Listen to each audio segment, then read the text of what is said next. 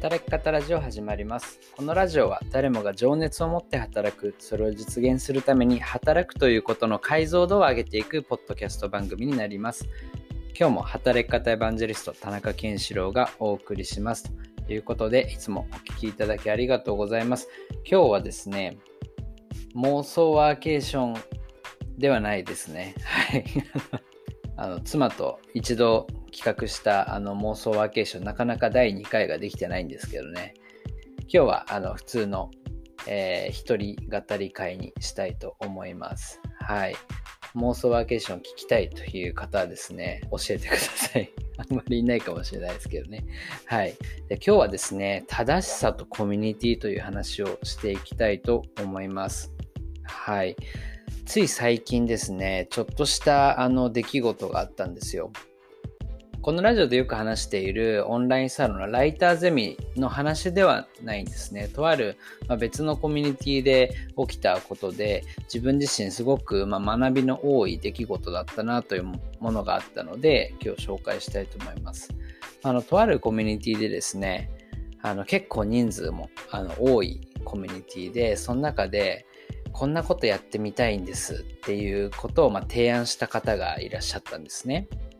で、それに対して、まあ、結構こういいねとか、あのスタンプとかついてたんですけども、まあ、とある方が、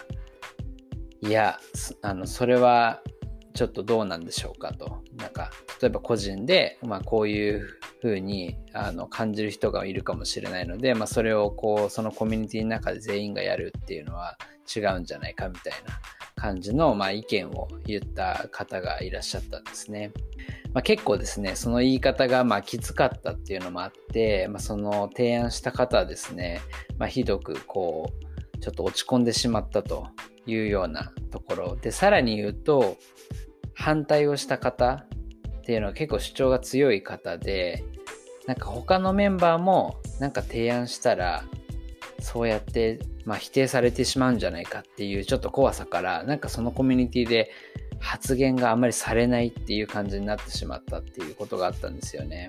はい。ただ、その批判した方の主張っていうのも必ずしも間違いではないみたいな。ね、皆さんの周りでそういうことありますか？まあ、ある意味正しいことだったりするんですよね。あの、プライバシーとかの観点からすると、これは強制すべきではないとかって言われたら、あ確かにプライバシー気にする人にとっては、厳しいかもと。ちょっとあまり具体的なことは今日は言わないですけれども、なんかその、それ自体は正しいことだった場合って、扱い結構難しいですよね。皆さんどう思いますか？これって意見分かれると思うんですよ。やっぱり、明らかに正しくないことを正そうと思ってコミュニティとか仲間内とかまあ職場そういったところでそれは違うんじゃないでしょうかって反対をするっていうのって、まあ、ある意味必要な時もありますよね。うん。なんかそれがしちゃいけないってなると、なんかこう周りを気にして誰も反対しないみたいのって健全じゃないよねっていう話もあるじゃないですか。でも、その正しいっていうことを、まあ、振りかざして誰かを否定するとか批判をするっていうのを起こしてしまうと、まあ、さっき言ったようにコミュニティ自体がすごく居心地の悪いものになってしまったり誰もが発言できにくくなったりしてしまうっていうことが起きるんですよね。えこれ難しいなと正しさをいかに通すかっていう話と、まあ、コミュニティをあの健全にまあ、いい心地の良い場所にするって結構こう相反する時もあると思うんですよね。皆さんならどうしますか？僕はですね、結構その答えはあんまりわからなくて、ただやっぱり一つ思ったのは、まあ、正しさって結構鋭いなっていう、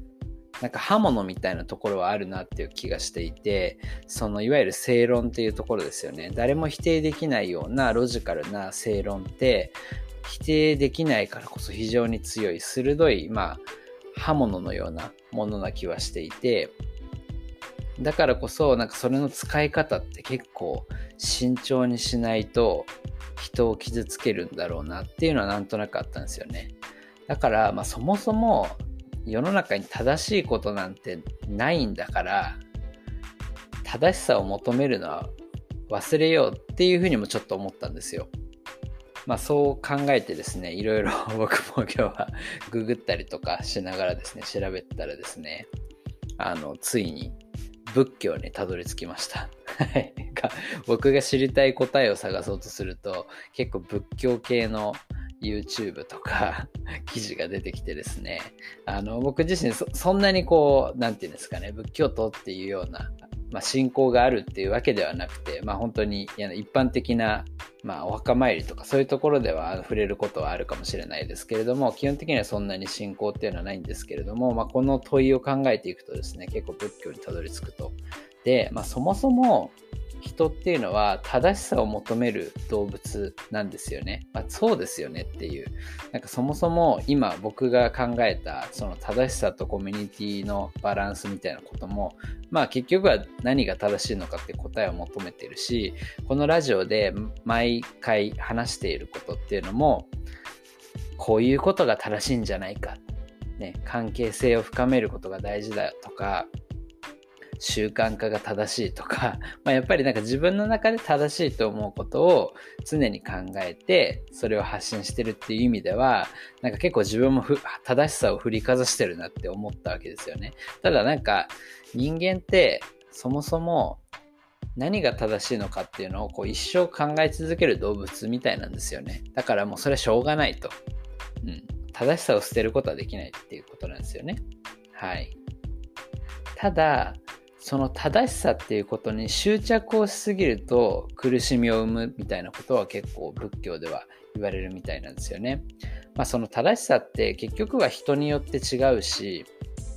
絶対的に正しいことってほぼないと思うんですよね。まあ法律とか国の中で決められた法律とかっていうのはあるかもしれないですけども、まあそれだって国が違えば正しくないものになったりしますし、そもそも宗教とかって、まあその宗教同士考えが微妙に違ったりするじゃないですか。で、それを押し通そうとする、そのそこに執着していこうとするから、まあ戦争が起こるわけですよね。宗教対立とかも結構昔から歴史であると思うんですけども。はい。だから、まあその正しさっていうことに執着してはいけないと。ね。まあこうやって正しさを求めて自分で見つけてそれを発信するっていうのはもちろんいいんですけれども結構僕も考え変わるじゃないですか。あの、ラジオで昔言ってたことを否定することもあのあると思うんですけども、なんかその正しいって思うことは常に変わっていくし、それに執着してしまいすぎると、まあそうやって、まあこう人を傷つけたりしてしまうみたいなことが書いてあったんですよね。ああ、なるほどなと、まさにそうだなというところはま感じました。で、こっからさらに仏教に入っていくんですけど、今日は何の回だっていう感じなんですけども、あの、仏教にはですね、非常にあのよく使われる言葉があって、それがあの慈悲っていうものです。はい。皆さん慈悲って聞いたことありますか？僕もなんとなく聞いたことはあったんですけれども、あの、あんまり深く考えたことはなかったですね。はい。で、慈悲っていうのは、まあ、仏の心らしいんですよ。なんで、まあ、人間の心とは反対なんですよね。で、人間の心っていうのは、まあ、ある意味常に正しさっていうものを求めるし、正しくないものを否定したくなるものなんですけども、まあ、慈悲っていうのは、直訳すると、まあ、情けとか、そういった言葉なんですけど、まあ、分かりにくいと思ってたら、まあ、結構、具体的にこういうことをするのが慈悲ですよっていうのが書いてあったんですよね。で、これを読んで、あ正しさっていうものに執着しないようにするためになんかその正しさと一緒に心がけるべき慈悲の心っていうのがすごく分かりやすく書いてあったんですよね。えっと、5つありまして、ぜひ、あの、聞いていただければと思うんですけど、1つは、困ってる人を助ける。うん。周りに困ってる人がいたら助けようと思うっていうことですよね。はい。まあ、本当に利己的にだけ生きてたらね、誰かを助けようなんてなかなか思えないじゃないですか。で、2つ目は公平に接するっていうところですね。はい。結構固定観念とか、あるいは誰かを差別したりとか、あいつは違うやつだ、周りと違うからっていうことで、あの、公平に接しないっていうんじゃなくて、誰に対しても公平に、年齢が違っても性別が違っても性格が違っても公平にまずは接しよう。国が違っても接しようっていうところ。で、3つ目は他人を許せるっていうこと。はい。ぱりあの他者に寛容になるとか、何か他の人が失敗をしてしまった時、それをま許せるかどうかっていうのが慈悲の心みたいですよね。あとは偏見を持たない。まあ、これは公平に接するとかと近いですね。偏見を持たない。で、えー、まあ、5つ目は笑顔みたいな感じですね。はい。常にこう笑顔を持っていようというようなところですね。このあたりを気をつけながら、まあ、人間としてのその正しさを求めるっていうものも、まあ、やっていくっていうのがなんか大事なんですよ的な教えがですね仏教らしいです。深いですよね。はい。実はさっきの私が最初に話したストーリーには、まあ、実は続きがありまして、まあ、そのコミュニティのそのグループ上ではですねかなりこう殺伐とした雰囲気になってしまったんですけれども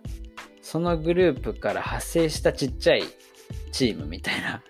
チャンネルがありまして、そこで、まあその批判した方はまたまたまいないチャンネルだったんですけども、まあその、ちょっとショックを受けた人がですね、2日ぐらいかなりあの落ち込んでたらしいんですけども、まああの、いろいろと考えて、まあ確かに言われたことは正しかったし、まああの皆さんにもちょっとあのそういう雰囲気にしてしまって申し訳なかったみたいなことをね、本当それも勇気あるなと思ったんですけれども、まあ、言ったんですよね。それに対して結構多くの方が、あの、そんなことないですよと、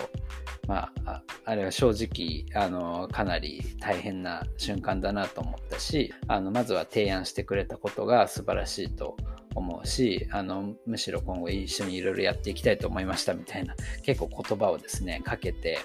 で、その、その小さなチームというか、もう一つのところは、なんかすごく雰囲気良くなって、じゃあ今度一緒に、なんか一緒にやりましょうとか、っていう風に、なんかある意味コミュニティの質が上がっていったんですよね。対照的に。で、それってなんかまさに慈悲みたいな話なんだなと思って、なんかすごくね、困ってる人がいたら、まあそれに対して助けてあげるっていうのを、まあ率先してやったメンバーが結構出てきたっていうところで、まあ、そのチームの心理的安全性みたいなものが作られていて、なんかある意味結束があの強まったみたいなのあの目の当たりにしてですね、非常にコミュニティっていうのはまあ深いなというふうに思いました。はい。っていうのがですね、今日のあのお話になります。はい。皆様、まあ、あの、正しさとか正義みたいなものってやっぱり常に考えるものだし、まあそれを求めることは全然悪いことじゃない。まあ、僕もね、ついつい結構こう正論をこうやって話したりとか人に言ってしまうんですけれども、ふと立ち止まって、まあそういった、えー、慈悲を忘れてないだろうかと。ね。まあ誰かをこう否定して困らせたりしていないだろうか、そこの正しさに執着していないだろうかっていうのをちょっとま考えるっていうね、あのこと、その正しさっていうのはその相手にとっても確実に正しいことなんだろうかとか、まあ、一歩こう引いてあの少し立ち止まって考えるっていうことをまあやっていくことで、まあ、コミュニティとしても、え、質が高まっていく正しさとコミュニティのまあバランスが取れるっていうことなんじゃないかなとなんとなく思った出来事だったので今日はそこをお話しさせていただきました。はい。ということで今日もですね、こんな感じで、えー、サクッと終わりにできればなと思います。はい。ではまた来週お会いしましょう。